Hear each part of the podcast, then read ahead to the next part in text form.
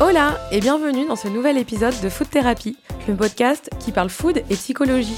Je suis Marion Nico, créatrice de contenu, marketing stratégiste dans la gastronomie, mais aussi foodie et psychologue de comptoir. Je partage ici mes analyses et explorations quant au lien entre nos émotions, notre état d'esprit, nos souvenirs et l'alimentation. L'épisode d'aujourd'hui s'intitule L'alimentation dans l'accompagnement vers la guérison du cancer. Quand j'ai commencé ce podcast, j'ai dressé une liste de thèmes, une liste d'invités que j'aimerais interviewer, et tout naturellement, j'ai réussi à connecter les uns avec les autres. Il y a encore beaucoup de sujets que je souhaite aborder dans ce podcast, et si parfois c'est la personne que je rencontre qui m'inspire un thème, alors je façonne le sujet autour de son expérience, autour de sa vie. Et puis, il y a ces sujets qu'on aimerait aborder, mais qui sont plus sensibles, et il est alors difficile de trouver l'invité parfait je ne me voyais pas publier une annonce qui appellerait des témoignages d'anciens malades du cancer. Je trouvais ça insensible et c'est pas comme ça que j'aime aborder une thématique.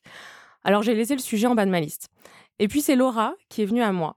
Je crois fermement à la loi de l'attraction et que quand les choses doivent se faire, elles se font. Laura Palous, c'est ma première fan. Elle m'a contactée via Instagram quelques jours à peine après le lancement du podcast. Puis on a discuté. Elle m'a parlé de son cancer, du rôle qu'elle a donné à l'alimentation dans sa guérison, de ce que la nourriture représente pour elle aujourd'hui, de sa reconversion. Et ça a fait tilt. C'est donc elle que j'accueille aujourd'hui en direct de Toulouse, enfin pour elle, où elle ouvrira bientôt sa pâtisserie Magdala, qu'elle a cofondée avec trois associés. Salut Laura. Bonjour Marion. ça va, tu vas bien? Oui, très bien, avec un temps un peu maussade aujourd'hui, mais bon, on est bien, on est au chaud. c'est pareil en Touraine, mais bon, on est confiné, donc c'est pas trop grave. Euh, alors, je ne sais pas si je t'ai présenté euh, correctement, mais le mieux, c'est que, c'est que je te laisse la parole et que tu me parles un petit peu de toi et que tu nous dises bah, ton parcours, qui tu es, d'où tu viens, etc. Ok, ça marche. Bon, bah, du coup, euh, effectivement, j'ai été diagnostiquée d'un cancer du sein en 2016. J'avais alors 26 mhm. ans. Euh, dans ma vie, je venais d'obtenir une promotion professionnelle. J'étais en plein déménagement euh, entre euh, le Pays Basque et Reims. à ce moment-là, je mmh travaillais dans une boîte agroalimentaire dans le monde du sucré, qui m'a pas lâché jusqu'à aujourd'hui. J'étais souvent en déplacement et depuis quelques mois, ben, je sentais que mon corps ne suivait plus. en fait, je faisais très souvent des malaises je me sentais très fatiguée. Enfin, je suis allée plusieurs fois chez le médecin, mais il n'y avait jamais de, de diagnostic précis. Euh, J'étais aussi très stressée, euh, même si je m'en rendais pas forcément compte sur le coup. Et les médecins ont souvent mis sur ce compte-là, euh, sur un peu mon hyperactivité, mon état du moment. Ok. Et un jour, sans aucune raison apparente, ben, je me suis mise à me palper le sein droit. Euh, et c'est là que j'ai découvert en fait euh, une petite boule sous ma peau. Euh, mon premier réflexe, ça a été de me rendre chez mon médecin. Euh, il m'a prescrit en fait une échographie et une mammographie, donc choses qui se font habituellement dans le diagnostic d'un cancer du sein. Mais vu mon âge et le fait qu'il n'y avait pas d'antécédents apparents dans ma famille, bah, les médecins n'ont jamais vraiment pensé au cancer. Ouais. Alors contre toute attente peut-être, ça a été une période très difficile à vivre cette période-là euh, parce que ben en fait tu es dans le doute, tu es dans l'attente. Euh, l'attente, tu veux dire? Ouais. Ouais, dans l'attente, euh, dans l'attente de savoir réellement parce que ben, enfin moi je m'imaginais qu'un diagnostic ça tombait comme ça et en fait pas du tout. Mmh c'est assez long. Il y a des premiers, des premières radios qui ont lieu, puis des deuxièmes plus tard.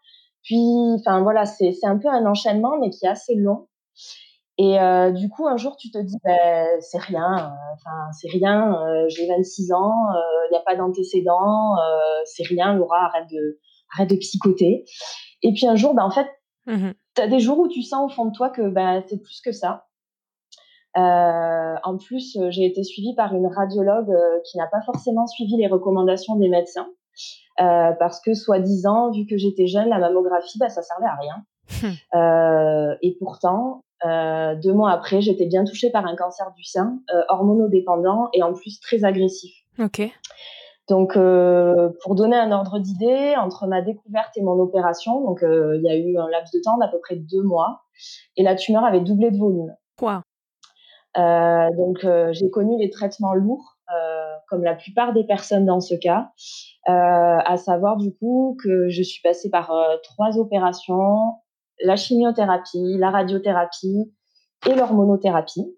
Euh, donc, si j'ai un premier message à faire passer tout de suite, c'est écouter votre corps et sans tomber dans l'alarmisme et dans le fatalisme, palpez-vous et écoutez-vous. C'est vraiment très important. Le corps médical n'a pas forcément toutes les réponses et même s'ils sont très compétents, écoutez-vous parce que souvent euh, la réponse euh, vous l'avez de vous-même. Mmh Ouais, parce que si tu t'étais pas palpé ce jour-là, euh, peut-être que le diagnostic aurait pris encore plus de temps. Du coup, euh, donc en fait, si je comprends bien, on t'a tout de suite euh, diagnostiqué. Enfin, quand les deux mois sont passés et qu'on t'a donné le diagnostic, on t'a dit il faut qu'on t'opère. On m'a dit il faut vous opérer. Moi, j'étais dans mes cartons, donc je me suis fait opérer à Bordeaux. D'accord. Euh, et puis après, bah, j'étais un peu sans domicile fixe. La veille de l'opération, je dormais à l'hôtel, à Cabreton, donc euh, pas rien à voir. Et, euh, et en fait, euh, je suis après, j'ai décidé de suivre mes traitements sur Toulouse, du coup, où j'ai de la famille. là, en fait, tu as encore un laps de temps en fait à attendre. au moment où on te diagnostique la maladie, on t'opère, et c'est que en analysant ce qu'on t'a enlevé, qu'on sait exactement euh, ce qu'est vraiment, on va dire, euh, la carte d'identité de ta tumeur. Donc euh, là, à ce moment-là, ben, il y a tout ce laps de temps qui dure environ trois semaines à un mois, où tu sais pas trop où tu vas, où tu sais pas trop si les traitements vont être lourds, moins lourds. Enfin voilà, c'est il y a, tout ce, cet enjeu-là qui, qui, qui, est souvent occulté parce qu'on n'y pense pas, mais qui en fait la période qui, à mon sens, a été la plus difficile à vivre. D'accord. Et donc, euh, quand on quand on t'opère, quand on te dit bon bah voilà, maintenant il va falloir que tu mènes un combat contre contre le cancer, euh, toi comment comment t'as réagi moralement, comment t'as pris la chose? Est-ce que est-ce que c'était plutôt positif ce que les médecins te disaient par rapport à ton âge, etc. Euh, voilà. Euh, les médecins sont très euh, cartésiens, donc ils attendent petit à petit euh, que les choses tombent pour savoir un petit peu bah, comment se profile en fait ton diagnostic, tes traitements et ton futur. la chose qui est certaine, c'est que en moi, je, n'ai jamais vraiment, j'ai eu peur, j'ai douté, bien sûr, on m'a annoncé un cancer. J'étais à une période où je pensais avoir des enfants, etc. Et, et en fait, tout s'est un peu écroulé à ce moment-là. Euh, après, au fond de moi, j'ai jamais eu l'appréhension euh, de bah, de la mort, tout simplement. Il faut se le dire. Hein, quand on vous annonce une tumeur, euh, déjà, euh, déjà rien que le mot a été hyper bien choisi, il faut le dire. Euh, donc, euh, c'est vrai que ça a été un peu un peu compliqué de se projeter, mais en tout cas, ça m'a ben, ça m'a mis dans l'action. il fallait que je fasse des choses il fallait que je trouve euh, par moi-même aussi des solutions. Et puis, avec le recul, ça va peut-être un peu choquer certaines personnes. Euh, mais je pense que c'est peut-être une des meilleures choses qui ait pu m'arriver à ce moment-là. Parce que pris dans mon cercle, euh, dans mon cercle vicieux de euh, j'ai pas le temps, il faut que je fasse ça parfaitement, il faut faire comme ça, il faut faire comme si. En fait, j'avais complètement oublié qui j'étais et ce qu'il fallait, en fait, ce qui était bon pour moi. Et en fait, ce stop qui a été brutal, mais en même temps, je pense que je me serais jamais arrêtée sans un stop euh, brutal, a permis d'autres choses euh, qui ont été euh, qui ont été par la suite enfin hyper bénéfiques. Ouais, oui, c'était ta sonnette d'alarme en fait quoi. Et puis enfin je pense qu'après tu vas nous là tu vas nous raconter un peu ce que ça a changé aussi bon du point de vue alimentaire puisque c'est le sujet du podcast mais aussi enfin même ta vie actuellement. Donc tu disais que toi tu, euh, tu travaillais dans l'industrie agroalimentaire euh, dans le sucre, j'imagine pas dans le sucre euh, super sain. et donc comment tu comment tu vivais, comment tu mangeais avant le diagnostic du cancer? Alors si tu m'avais posé la question de comment je mangeais avant de savoir que j'étais malade, je t'aurais dit bien. avec le recul, je dirais plutôt mal. Ouais. Euh, je suis née dans les années 90, donc euh, euh, on a déjà eu l'occasion d'échanger sur ça. je fais partie de la génération plat industriel surgelé, une préparation toute prête. Mm, mm. je croyais pourtant avoir pas mal changé de choses euh, déjà par rapport à tout ça, mais en fait maintenant je me rends compte que j'étais vraiment euh, encore loin du compte. Ouais. Euh, comme quoi la partie éducation, culture et évolution des sociétés fait que ben on peut totalement se perdre en fait euh, dans tout ça. Euh, Je portais pas une grande attention à la provenance des produits que j'achetais. Ouais. Euh, même si euh, je, je, cuisinais, hein, je peux pas dire le contraire, je j'étais plus vraiment dans la partie euh, plat surgelé. Mmh euh, J'utilisais par contre des produits raffinés, donc euh, des sucres, du sucre blanc, des farines blanches. Je cuisinais tout à la poêle en utilisant bah, des huiles que je ne savais pas pouvoir être toxiques à la cuisson, ouais. comme l'huile de tournesol par exemple. je faisais toutes mes courses en grande surface et vu que ben, j'ai baigné dans le marketing pendant longtemps, ben, je résistais pas vraiment à l'appel de la nouveauté. Mmh euh, D'ailleurs, même aujourd'hui, quand il m'arrive parfois de retourner en grande surface, chose que, chose que je fais très rarement, je me rends compte que on retrouve très vite euh, ces petites habitudes d'aller vers euh, la petite nouveauté euh, culinaire euh, du moment. Ouais. Ah oui, ils sont très forts, hein, c'est le marketing. ouais, ouais, ouais c'est clair. Euh, en fait, je pense que je dirais que je mangeais sans conscience euh, de ce que manger euh, voulait vraiment dire, ouais. Euh, de ce que ça impliquait en fait pour mon corps, ouais. Euh, des effets positifs que ça pouvait avoir ou des effets néfastes que je pouvais moi, euh, enfin, m'auto infliger en fait, ouais. de ce que cela pouvait accentuer. Enfin voilà, je, je mangeais sans conscience. Mmh euh, le tort dans tout ça, en fait, c'est avec le recul et la réflexion que j'ai menée sur ça, ça a été de penser que, en fait, si ça se voit pas, euh, ben ça a pas d'impact. Ouais, je pense que ça vient de Sauf là. Que, malheureusement, ben, il est très difficile euh, ben, de voir ce qui se passe à l'intérieur de tout ça. Ouais. Et quand ça se réveille, en fait, là-dedans, ben, c'est là que ça se complique et c'est là où, où parfois, ben, c'est déjà un peu trop tard, quoi. La maladie s'est installée ou enfin, où des choses chroniques se, se sont installées. Et c'est vrai que c'est ouais. c'est là où moi je pense que le tort est important au niveau de l'alimentation. Donc toi, euh, à partir de, du diagnostic de ton cancer, enfin, je sais pas si ça s'est fait euh, quasiment immédiatement, tu vas nous le dire, mais tu as changé donc ta façon de, de t'alimenter. Euh, déjà, qu'est-ce qui a fait que tu aies eu cette prise de conscience? Est-ce que tu as eu des recommandations du médecin? Est-ce que on t'a voilà, conseillé de, de tu as été accompagné médicalement, tu vois, euh, déjà par rapport à ça? Euh, ou c'est toi-même euh, je sais pas, as eu, tu t'es réveillé un matin et t'as dit non bah là faut que je fasse quelque chose, c'est pas possible que j'ai un cancer à 26 ans, voilà, je, sais pas. Mmh. Alors, même si les choses, enfin, sont quand même en train de changer au niveau euh, médical euh, du terme, mm. euh, parce qu'il y a de plus en plus de maladies chroniques, parce qu'il y a des patients experts qui voient le jour et qui du coup poussent à ce que les, le regard évolue au niveau du corps médical. et heureusement, il me semble que dans la maladie, ben, les choses sont encore trop scindées. Euh, je l'ai vraiment ressenti comme euh, le corps médical a pour mission de te soigner, euh, et si je caricature et je grossis un petit peu, le reste, en fait, un peu, tu te débrouilles. Alors, j'en profite, je les remercie hein, infiniment parce que dans cette mission, ils ont été bah, très compétents pour me soigner. Peut pas, peut pas le nier. Mais c'est vrai que pour tout le reste, bah, c'est un peu la débrouille encore. Et à mon sens, il manque des maillons en fait dans la chaîne euh, au quotidien de la maladie. Ouais. Euh, c'est très long puisque entre l'annonce de la maladie et la fin des traitements, il s'est passé il s'est passé un an. D'accord. Et un an, c'est long. Et un an, on a le temps de se poser des questions euh, sur ce que nous, on peut faire, en fait, euh, pour, euh, pour aider, en fait, euh, les, les, les, traitements qu'on qu connaît. Ouais. Oui, parce que tu te sens, j'imagine, en fait, démuni quoi, quand c'est comme ça. Tu, tu, on te, en fait, on te dit, bah, tu viens faire, faire ton traitement, tu prends ton traitement et t'attends de voir, euh, en gros, si tu guéris ou pas. Donc, j'imagine que ça doit être, on doit avoir un sentiment vraiment d'impuissance, en fait, face à son propre corps et son propre sort, en fait. Ça doit être, ça doit être assez terrible. Oui, c'est un peu toujours cette même rengaine, en fait, euh, du doute et de, et de cette passivité un peu euh, qu'on peut croire obligatoire, enfin, de se dire là, je suis complètement sous la main des médecins, euh, il faut, enfin voilà, il y a que qui peuvent qui peuvent faire quelque chose, etc. Alors j'ai quand même eu la chance d'avoir un entretien avec une infirmière en amont des traitements. Euh, en fait, c'est un peu le rendez-vous où on te parle autant de ce qui va se passer euh, pendant pendant cette phase-là, de ce que tu peux faire dans ton quotidien. Alors, euh, on te parle des effets secondaires, on se parle des médicaments, euh, des médicaments que tu peux prendre pour réduire ces effets secondaires.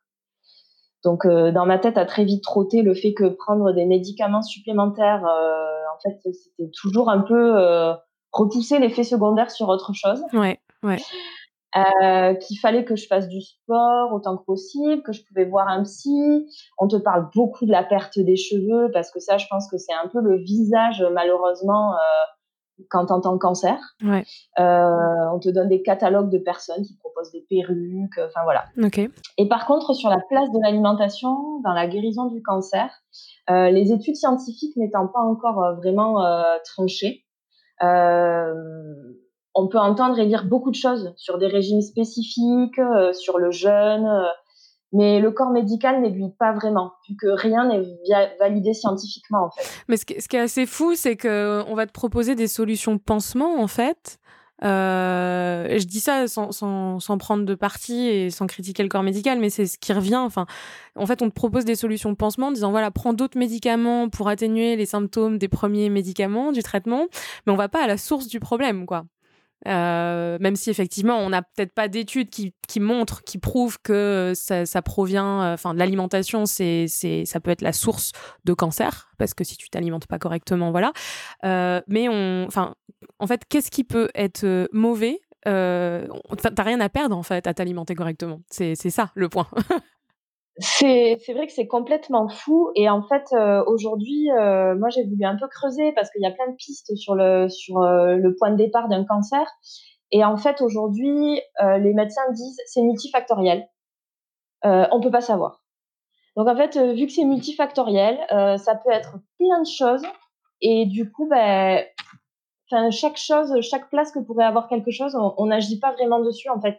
C'est vrai que c'est complètement fou, mais ça revient un peu dans cette histoire de dire en fait les choses sont scindées. Eux sont là pour te guérir avec un traitement. Hmm. Et après, ça, me fait un peu euh, penser. là, on est en situation euh, compliquée avec euh, le confinement et le, et le Covid ce qui est et, en fait on, est impuissant aussi hein, face face finalement à, cette maladie à la contagion c'est certainement ce qui nous attend pendant un an et demi et en fait on nous parle de gestes barrières et j'ai presque envie de faire le rapprochement avec ça c'est en fait on peut se dire on ne sait pas peut-être qu'on va tous avoir un cancer dans nos vies en tout cas une grande partie de la population ça paraît évident effectivement il y a certainement aussi la, le mode de vie en général euh, si tu vis en grande ville euh, etc mais euh, pourquoi on prendrait pas l'alimentation saine comme un geste barrière tu vois contre le cancer quoi? C'est Ouais, c'est la grande question, mais derrière, il y a beaucoup d'enjeux. Ouais. Il y a beaucoup d'enjeux, de, Il y a des lobbies industriels aussi, bien sûr. Et moi, j'en ai fait la preuve. Enfin, dans l'entreprise dans laquelle j'étais. Euh, tu travaillais dedans, quoi. C'est ça. Il y, avait des choses qui étaient controversées, des... et pourtant, on trouvait tous les arguments pour dire que. Enfin, pour dire. Toi, tu bossais, sans dire les marques, tu bossais dans des snacks une marque qui, qui, fabriquait entre autres des snacks. Hein, oui, ça, oui, tout à fait. Tout à fait, sucré. Tout à fait euh, et, et aujourd'hui, euh, les choses ont changé, même pour elle. Hein, donc, euh, je pense qu'il faut quand même aller dans, enfin, rester optimiste, mais les choses ont beaucoup de mal à se mettre en place. Il y a des lobbies, euh, il y a des contraintes quand on déplace des grosses machines alimentaires. Euh, tout peut pas se faire du jour au lendemain. Et du coup, c'est vrai que tout ça cumulé, ben, c'est vrai que la place de l'alimentation reste encore enfin très en retrait alors que alors que vraiment pour moi instinctivement euh, ça a été la première chose qui m'est apparue comme une évidence enfin quand tout du coup, concrètement, toi, tu, tu, tu mets quoi en place à ce moment-là? Tu, Qu'est-ce que tu changes? Qu'est-ce que tu enlèves? Qu'est-ce que tu intègres à ton alimentation? Ouais. Euh, ben, en fait, euh, quand tout s'effondre, je me suis demandé qu'est-ce que je peux faire. Euh, c'est ce qu'on vient de dire. Et donc là, mon premier réflexe, ça a été, je change mon alimentation. Alors, je pourrais pas t'expliquer pourquoi, mais tout d'un coup, c'est comme si quelque chose avait euh, débugué là-dedans. euh, bien sûr que l'alimentation, ça avait un rôle là-dedans. Bien sûr que tout ce que je mettais dans ma bouche avait un impact, et pas seulement celui de me faire grossir ou maigrir, parce que ça, c'est visible. Alors ça, on l'utilise. Mais après, pour tout le reste, euh, c'est plus compliqué encore. Euh, j'ai pas voulu aller jusqu'au jeûne, jusqu'au régime paléo. Enfin, il y a beaucoup de choses qui existent. J'ai pas voulu rentrer euh, là-dedans. Euh, en fait, je me suis dit que ce qui était important pour moi, c'était de revenir aux sources, de revenir à la base, à ce que la nature, en fait, euh, nous donnait au quotidien et quand elle nous le donnait. Donc, tout de suite, le réflexe, ça a été l'agriculture biologique. du jour au lendemain, je me suis rendue dans les épiceries bio et en fait, j'ai découvert tout un monde que je ne soupçonnais pas. je me souviens que dans chaque rayon, je découvrais de nouveaux produits. C'était un peu Disneyland. c'est quoi le shiitake, le kombucha? Enfin, c'était vraiment euh, une source d'inspiration euh, inépuisable ces nouveaux magasins. Euh, voir cette diversité en fait et ces nouvelles choses, ça a réveillé ma curiosité. Et du coup, j'ai commencé à creuser en fait. J'ai commencé là vraiment à rentrer dans le vif du sujet et à essayer de creuser mes connaissances sur l'alimentation et sur la place que l'alimentation pouvait avoir dans la maladie.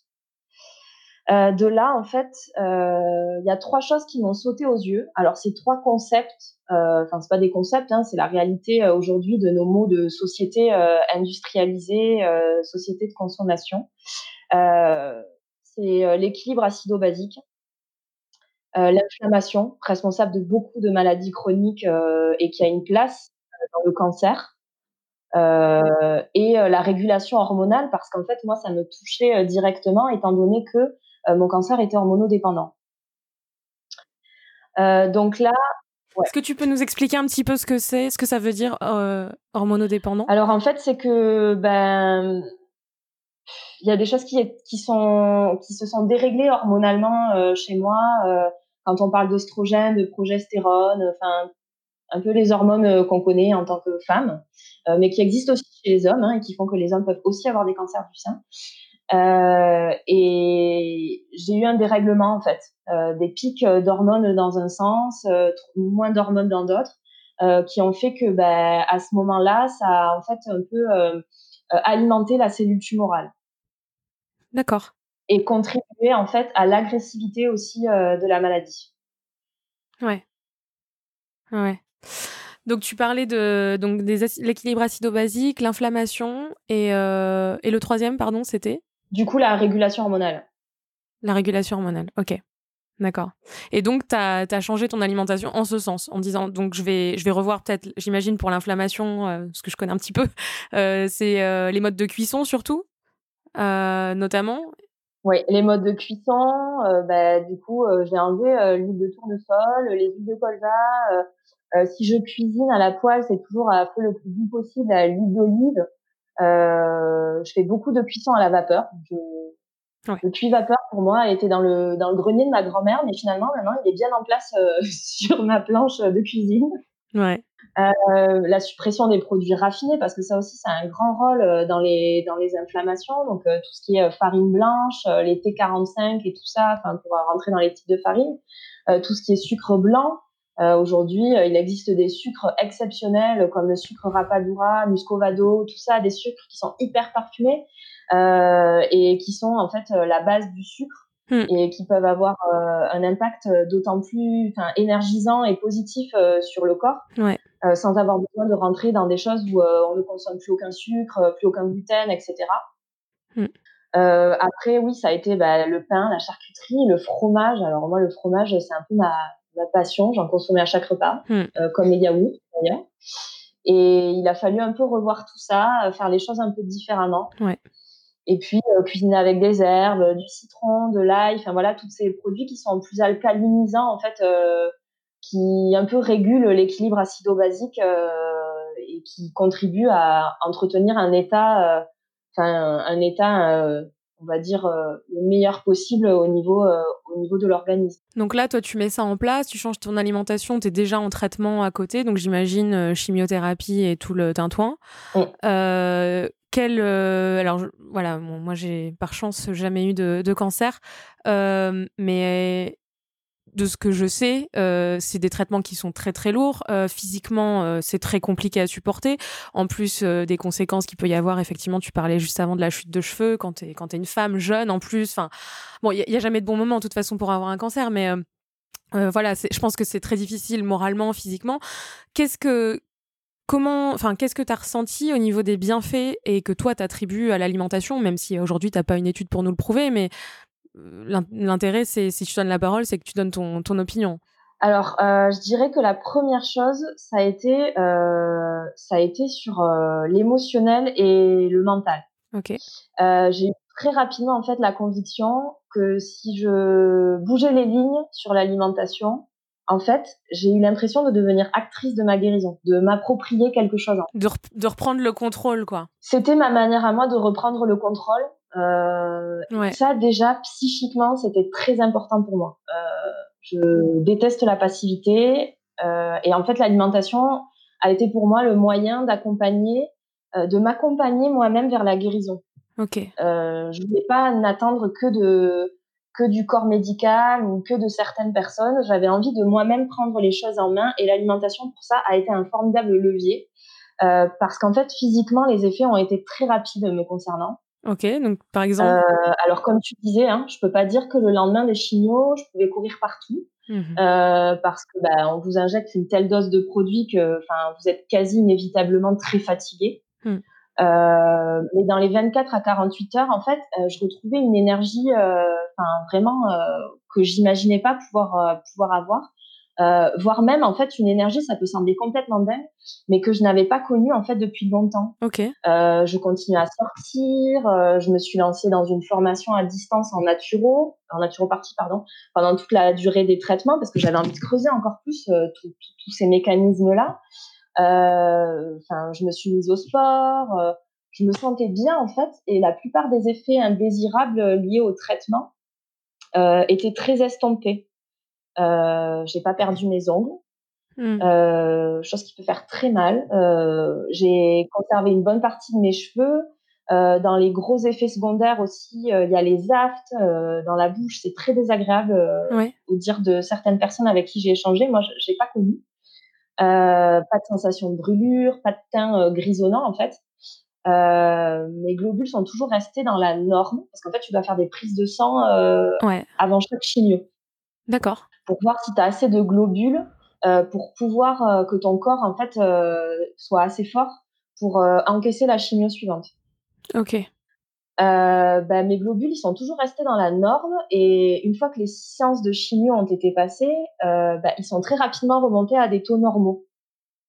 Et ben et du coup quand vous voyez que enfin vous tenez le coup physiquement, bah, votre mental et votre émotionnel, en fait, c'est un cercle vertueux, tout s'auto-entretient. Bah, tu, tu te sens pas euh, décompensé, tu te sens pas, euh, tu te perds pas, en fait. Tu te dis, bon, bah, en fait, ça va, j'ai mes, mes deux jambes, j'ai de l'énergie, j'ai envie de faire des choses, j'ai l'envie d'avancer, j'ai des projets. Euh, donc, forcément, voilà, après, c'est le lien corps-mental, quoi. Mmh. Et la plupart des gens, en fait, se rendaient vraiment même pas compte que j'étais en traitement si je le disais pas. Ok c'est fou. Donc, euh, je suis convaincue que l'alimentation, euh, m'a aidé quand même à gagner le combat contre la maladie. Euh, et mon combat intérieur, en fait, j'étais, enfin, je suis toujours jeune, mais j'étais encore plus jeune à ce moment-là, et, et j'avais envie aussi de prouver que l'image que l'on se faisait en fait des personnes en traitement contre le cancer, euh, ben, c'était pas 100% la réalité. Mmh. Et l'alimentation, en ça, m'a aidé à trouver l'énergie et, euh, et, la force, en fait, de, de, de, prouver tout ça et de montrer que les choses n'étaient pas euh, forcément euh, acquises de but en blanc et que j'allais finir enfin avec le teint grisonnant et au fond de mon lit. Tu discutais avec les médecins s'étonnaient de tes, de tes bons résultats, tu parlais du niveau de tes globules, etc. Ils t'ont posé des questions sur, sur le mode de vie que tu menais, si éventuellement tu avais changé quelque chose et comment tu supportais le traitement, etc. Euh, alors après, j'avais la chance d'être euh, jeune, donc euh, du coup, il y avait beaucoup de choses qui étaient mises euh, sur sur ce compte-là. Ouais. là où vraiment ils ont réagi, par contre, c'est dans les post-opérations. Ok. après trois opérations, toutes très différentes. Euh, enfin, je récupérais en fait avec une, une facilité euh, qui était, euh, enfin, qui, qui, qui, qui, comprenait pas. Même mon médecin traitant, qui est pourtant très au fait sur le sujet et qui est ouvert d'esprit, me disait mais là c'est pas possible. Enfin, Madame Palous, enfin là ce que vous me dites c'est pas possible. Enfin, je me suis, j'ai eu donc sur ma dernière opération une double mastectomie préventive. Euh, avec reconstruction par euh, prothèse mammaire. Mmh euh, donc, ce qui veut dire, en gros, si on enlève les termes barbares, qu'on a du coup enlevé la poitrine et qu'on la reconstruit directement. Ouais.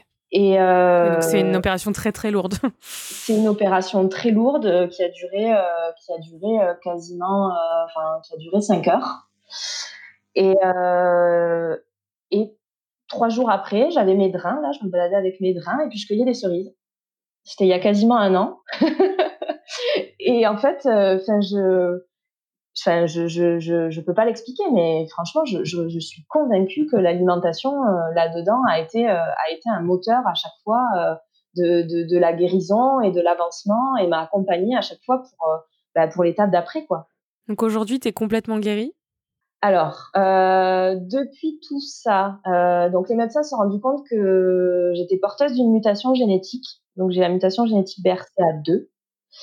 Euh, cette mutation génétique, en fait, elle euh, augmente mes risques euh, de cancer du sein et de cancer des ovaires. Ok. Donc j'ai la fameuse mutation d'Angelina Jolie. Oui. ça me fait un point commun avec elle. Quitte à avoir Brad Pitt, bon, faut vraiment qu'elle l'a plus non plus. C'est ça. Donc bon. Euh, donc en juin dernier, bah, c'est ce que je te disais tout de suite. Euh, donc j'ai eu cette double mastectomie préventive avec reconstruction. Ouais. Euh, Aujourd'hui, je suis officiellement guérie. Euh, il en reste pas moins que le risque est accru en fait chez moi de développer un nouveau cancer. Euh, mais bon, enfin, j'ai jamais eu l'habitude d'être fataliste. Mm. je pense qu'on a tous un risque plus important sur quelque chose et c'est pas pour ça qu'on s'arrête de vivre. Ouais. Euh, en fait, on va dire que j'ai juste la chance de le savoir et d'avoir un suivi un peu plus important pour euh, éviter ce risque. Et comment tu manges aujourd'hui et quelle vie tu mènes en général? Tu disais que tu avais une vie à 100 à l'heure, que tu travaillais euh, dans l'industrie agroalimentaire prônant le sucre raffiné. Donc, qu'est-ce qui, quelle vie tu as aujourd'hui? Qu'est-ce que qu'est-ce qui a changé quoi?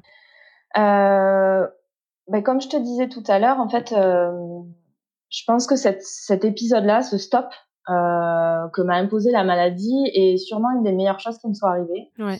Euh, une possibilité en fait de me reconnecter à moi-même, à mes envies. Euh, bon, je fais partie de ces personnes qui pensent que rien n'arrive par hasard et qui croient aussi en la loi de l'attraction. ah tu vois, je, je t'avais pas consulté pour l'intro, mais c'était bien, j'ai mis dans le mille. et eh oui, tout à fait, on était dans le thème. euh, je m'obstinais un peu en fait à suivre un chemin qui n'était pas le mien, par peur de décevoir. Euh, Enfin voilà, je me suis pas rendu compte de tout ça. Euh, Aujourd'hui, je me sens totalement en phase avec moi-même. Euh, je me suis formée en naturopathie et même si j'ai pas la vocation à l'utiliser en fait pour les autres en tant que telle, euh, j'apprécie euh, de comprendre comment fonctionne telle plante, euh, qu'est-ce que m'apporte tel aliment, euh, pourquoi, même si ça ressemble à une petite boule de sucre, ben, l'homéopathie ça a des effets. je me suis reconnectée à la nature et à un rythme plus doux. j'ai dépassé mes peur. Euh, et du coup, j'ai écouté mes envies pour cofonder une maison de pâtisserie, donc euh, nommée Magdala, ouais. qu'on est en train de voir sur Toulouse et qui est un peu le reflet euh, de mes valeurs alimentaires mmh que je partage du coup avec mes associés. Ouais. Euh, donc en fait, euh, typiquement aujourd'hui, comment je mange et comment j'envisage l'alimentation, c'est dans le respect de ce que nous offre Dame Nature, mm. euh, ce qui signifie en fait euh, un approvisionnement local au maximum, des produits de saison, des producteurs qui sont amoureux de leur récolte, euh, qui sont amoureux de leur savoir-faire. Euh, tout ça, ça nous permet, à mon sens, d'avoir des aliments de qualité et pas juste qualité visuelle ou plaisir, mais aussi qualité nutritionnelle. Ok. Sans petit e quoi, qui balade sur l'étiquette. Ouais. Euh, à la maison, je continue l'alimentation telle que je l'ai découverte en fait il y a plus de trois ans maintenant. Je continue un peu sur les mêmes bases de tout ce que j'ai entamé. Ouais. Euh, je me verrai pas revenir en arrière, mm. euh, tout simplement parce que j'ai conscience aujourd'hui euh, de ce que je pouvais faire subir à mon corps hier. Ouais. Euh, en fait, c'est trop, c'est trop bête. Euh, j'ai failli dire un gros mot. Mais en fait, il n'y a pas de censure sur le à l'idée de quelqu'un Est-ce qu'il viendrait en fait à l'idée de n'importe quel conducteur de véhicule euh, de mettre du diesel dans sa voiture essence Ouais. Non. Ouais, non. Ouais. Donc en fait, je me dis que si je le fais pour ma voiture, je peux aussi me permettre de le faire pour moi, je pense. mais c'est tellement basique, mais euh, je pense que c'est ce que tu disais aussi un peu en début de conversation, c'est euh, il y a un problème de croyance, d'éducation. Euh, et quand je dis éducation, c'est pas seulement celle que nous ont inculqué nos parents euh, et, ou celle de, de, de, la décennie dans laquelle on, on est né, parce qu'effectivement, il y a aussi des tendances, on est aussi des, des, des victimes du marketing. Et quand je dis ça, euh, voilà, tout le monde sait ici que je, travaille dans le marketing, mais je pense qu'il y a une manière aussi de l'utiliser. C'est pas que du mauvais, euh, mais je pense que c'est c'est aussi l'éducation euh, du pays dans lequel on vit, enfin de la culture et de la civilisation aussi dans, dans lesquelles on se on se meut. et il faut et en fait, il faut se dire bah, en fait, je peux déprogrammer ces croyances, je peux aller faire des recherches euh, de par moi-même, euh, me former, comprendre des choses et, euh, et, me dire bah ouais en fait ce gâteau je suis pas obligée de mettre du sucre blanc pour le pour le faire, pour le confectionner. Je peux ne pas mettre de sucre ou je peux utiliser d'autres sources en fait sucrées naturelles pour pour obtenir le même résultat. Et en fait c'est ça, c'est que on a, je pense que enfin de manière globale on a quand même peur du changement. Oui le changement est difficile à amorcer, euh, quel qu'il soit. Mm. On le voit aujourd'hui et on le verra encore demain. Mm.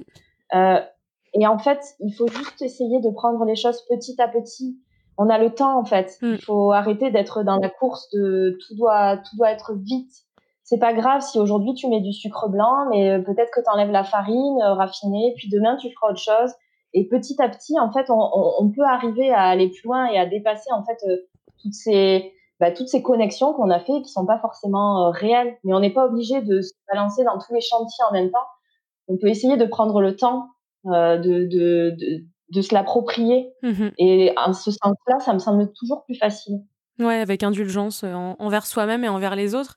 Et justement, en parlant des autres, toi, est-ce que ton entourage a, a changé avec toi de l'alimentation? Est-ce que tu as emmené euh, d'autres personnes dans ce mouvement, euh, dans ton alimentation ou... Parce qu'en plus, ils voyaient que tu étais malade. Donc euh, voilà, moi, si demain je deviens, je sais pas, végétarienne, je pense que je vais pas convaincre énormément de monde et ce sera, ce sera pas le but de toute façon. Mais je pense qu'à partir du moment où ils voient quelqu'un qui, qui, bah, qui, qui, qui, est très malade, qui était, ce qui était ton cas, est-ce que ça a influ, influencé leur, leur choix alimentaire aussi?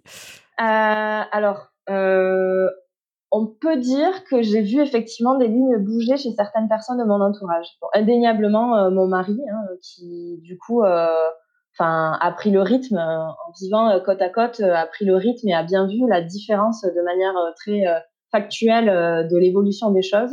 Donc aujourd'hui, effectivement, tous les deux, on est complètement, on est complètement là-dedans et complètement conscient de ce qu'on mange au quotidien.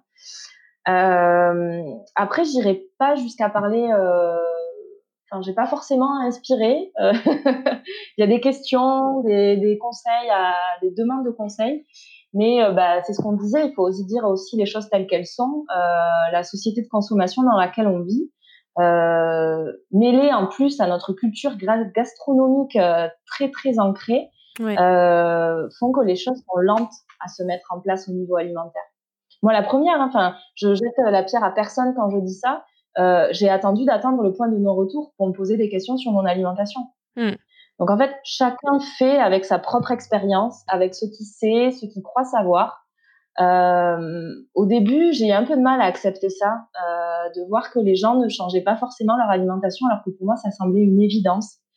Euh, et au final, je crois que souvent euh, le cas quand tu as découvert euh, euh, quelque chose qui fait du bien en fait. Euh, je pense que c'est un peu la même chose aussi quand tu vas quand tu vas chez le psy par exemple et, euh, et d'un seul coup tu dis mais t'as envie t'as envie que les autres le fassent parce que tu te dis mais ça va te faire du bien fais-le. En fait, t'as envie d'aider et du coup, t'as l'impression d'assister devant toi un spectacle de gens qui sont démunis face à leur, euh, leur névrose ou leur peur ou leur, euh, leur mal-être. Euh, et, et, je pense que la même chose s'applique à l'assiette. Et, et, tu te dis, mince, mais euh, pourquoi ils m'écoutent pas? Et, et, en fait, non, il faut simplement laisser les gens faire leur, leur chemin. Et ça, c'est difficile à accepter. Exactement. Ouais. Mm. C'est exactement ça. Mais du coup, tu vois, on, perçoit quand même l'évolution des choses petit à petit. Donc, déjà, il faut se réjouir de ça, je pense. Et les choses évoluent. Et enfin voilà, après oui, il faut pas perdre d'énergie à vouloir absolument amener quelqu'un d'un endroit A à un endroit B parce que enfin on est aussi fait d'expérience et chacun doit aller vers là où ouais. enfin vers son chemin. Ouais. Ouais ouais. Et toi, c'est quoi ton food mantra? Alors mon food mantra, ce serait nous sommes ce que nous mangeons. Mmh je trouve que cette phrase, elle résume assez bien les enjeux bah, auxquels on est confronté aujourd'hui sur le sujet et tout ce qu'on est en train de se dire depuis tout à l'heure. Ouais. on est de plus en plus sujet aux maladies chroniques, aux pathologies lourdes, pour tout un tas de raisons en fait. Euh, et en fait, dans le lot de, de ce panel multifactoriel, comme l'appellent les médecins, bah, il y a l'alimentation, c'est indéniable. Mm. Euh, quand on entend bah, l'appauvrissement des sols, les pesticides, enfin les cultures désaisonnalisées, enfin tout ce qui arrive, tout ce qui a trait à l'alimentation, euh, on peut que constater que tout ça, ça accroît les risques en fait qu'on en, qu'on encourt de développer des maladies, euh, qu'elles soient physiques, euh, psychologiques. Euh, enfin, on est fait de ce qu'on mange. Hmm. C'est scientifique et ça, c'est on peut plus cartésien. Donc, du coup, tout le monde doit avoir un, doit avoir ça en conscience au minimum aujourd'hui. L'appliquer ou pas, mais enfin, c'est indéniable, quoi. C'est comme un plus un égale 2. Ouais, il y a un moyen de phrase que j'adore. que j'ai tiré d'une astrologue euh, vénézuélienne, pour dire vrai, mais c'est euh, traduit en français, ce serait une fois conscient, on ne peut être indifférent. Et, euh, moi, c'est quelque chose que je m'applique dans la vie et ça implique pas que tu vas changer drastiquement, ça implique que tu peux le faire avec, on disait, de l'indulgence envers toi-même, envers les autres, mais une fois que tu sais, tu peux pas, tu peux pas ignorer. Donc forcément, ça implique que tu vas, tu vas effectuer des petits changements ça, s'applique à n'importe quel secteur, ce que je dis, hein, que ce soit à l'assiette, euh, à ta relation envers l'autre, euh, au développement personnel, etc. Mais je pense que c'est, enfin, ouais, mm, sans vouloir changer le monde, euh, si tout le monde pensait ça déjà, je pense que ce serait mieux. oui, c'est, ouais, c'est, là où c'est fou qu'on on ne se l'applique pas encore complètement, alors que c'est, du c'est du basico-basique, quoi. Et donc, ton plat réconfortant, euh, je suis curieuse de savoir ce que c'est. ton plat émotion. Euh, ben, alors, pour moi, ce serait, ce serait, un, plat, ce serait un plat doudou. Je l'appellerais un peu mon plat doudou. Euh, j'aime bien un peu ce côté enfance. Enfin, voilà. Et ce serait même, en fait, une pâtisserie doudou. Ok ce serait la Madeleine. Ah, je me suis dit, ouf, elle m'a pas dit un Paris-Brest, parce que s'il faut que je fasse un Paris-Brest, on va se marrer. J'aurais pu. Donc la Madeleine. Non, non, la Madeleine. Euh, la Madeleine, indéniablement. Enfin, j'aime la faire. Je trouve ça hyper apaisant, euh, enfin, de sentir hein, cette odeur sucrée quand tu prépares la pâte. Enfin, ça me ramène en fait euh, à la table de la cuisine chez mes parents en fait quand je rentrais de l'école et que c'était l'heure de goûter. Euh, j'aime aussi en fait ce côté d'une pâtisserie que que tu manges, enfin, oui, d'une pâtisserie, d'un gâteau de voyage que tu manges avec les doigts. Ouais. Euh, en fait, je pourrais pas t'expliquer pourquoi, mais j'ai toujours adoré ça, manger avec les doigts. Mmh euh, peut-être encore le petit côté enfantin, je sais pas. ouais, tu, bah, il y a un contact. Euh, tu reviens à la source, c'est ce qu'on disait. Tu, tu touches l'aliment, tu, tu le, ouais. Et, et la madeleine, euh, c'est aussi ce qui a donné, j'imagine, parce que Magdala. Euh, je sais pas si c'est de l'occitan, mais en tout cas en espagnol, Magdalena, c'est la Madeleine. Donc j'imagine qu'il y a un lien, il y a une racine latine. en fait, euh, oui, effectivement, euh, ben, l'emblème de notre pâtisserie, ce sera la Madeleine. Euh, c'est déjà la Madeleine. en fait, Magdala vient à la base de Marie la Magdaléenne, qui venait de Magdala, donc qui n'a pas de consonance espagnole pour le coup, mais qui est un pays en Israël, Magdala, et qui, qui faisait en fait des, des, des biscuits aux œufs dans des coquilles Saint-Jacques pour les pèlerins. D'accord. Et en fait, c'est ce qui est devenu Marie-Madeleine mmh. et qui a donné son nom à ce gâteau et qui est devenu euh, la Madeleine. Et toi, la Madeleine, tu, mets, tu la parfumes à quoi? La vanille, la fleur d'oranger? Qu'est-ce que tu mets? Alors, enfin, celle qui te, celle qui te plaît, mignon, j'avoue. Ouais, mon petit péché mignon, la Madeleine avec un petit insert de praliné à l'intérieur. Ah ouais Là, on est vraiment sur le summum euh, du, du plaisir gustatif pour moi. Top. Bon, bah, c'est top parce que du coup, euh, j'ai carrément une fondatrice de pâtisserie qui va me donner sa recette de Madeleine pour que je la publie. Donc, c'est génial. Euh, non, bah c'est. On arrive déjà à la fin. Euh, on a été bavarde, mais, mais je pense que ça, ça, ça valait le coup. En tout cas, c'était vraiment hyper inspirant. j'ai même été, enfin, ça m'a beaucoup ému en fait cette conversation. ça m'a vraiment, j'ai trouvé que c'était hyper inspirant et à la fois motivant et et, on apprend beaucoup en échangeant avec, euh, avec des personnes comme toi qui, euh, bah, qui ont vécu des choses euh, assez terribles finalement dans leur vie. Et surtout quand ça te prend très jeune, je pense qu'on est. On se dit pas quand on est jeune qu'on peut, qu'il peut nous arriver quelque chose. bon, après, avec ce qui se passe en ce moment, je pense que peut-être que ça va changer un peu quelques mentalités aussi, mais, mais on n'est pas intouchable en fait. on n'est pas invincible. Et, et, et, ouais, je pense que tu as. En tout cas, tu as bien porté le message, donc, euh, donc je voulais te remercier, Laura. Et puis, euh, et puis voilà, euh, j'espère que, que ton projet aura beaucoup de succès, la pâtisserie. Je mettrai, on peut te suivre sur Instagram. quel est le, pseudo sur Instagram de Magdala? C'est Magdala Toulouse. Tout attaché? Oui, tout attaché, ouais. Ok, je le mettrai dans la description de l'épisode de toute façon. Et puis, et puis voilà, et ben merci beaucoup en tout cas encore une fois. Merci à toi Marion. Merci. Euh, C'est un vrai plaisir de pouvoir partager. C'est partagé. Merci à vous de nous avoir écoutés. À bientôt. Retrouvez dès à présent la recette réconfortante de mon invité ou la mienne sur mon site food-thérapie.com.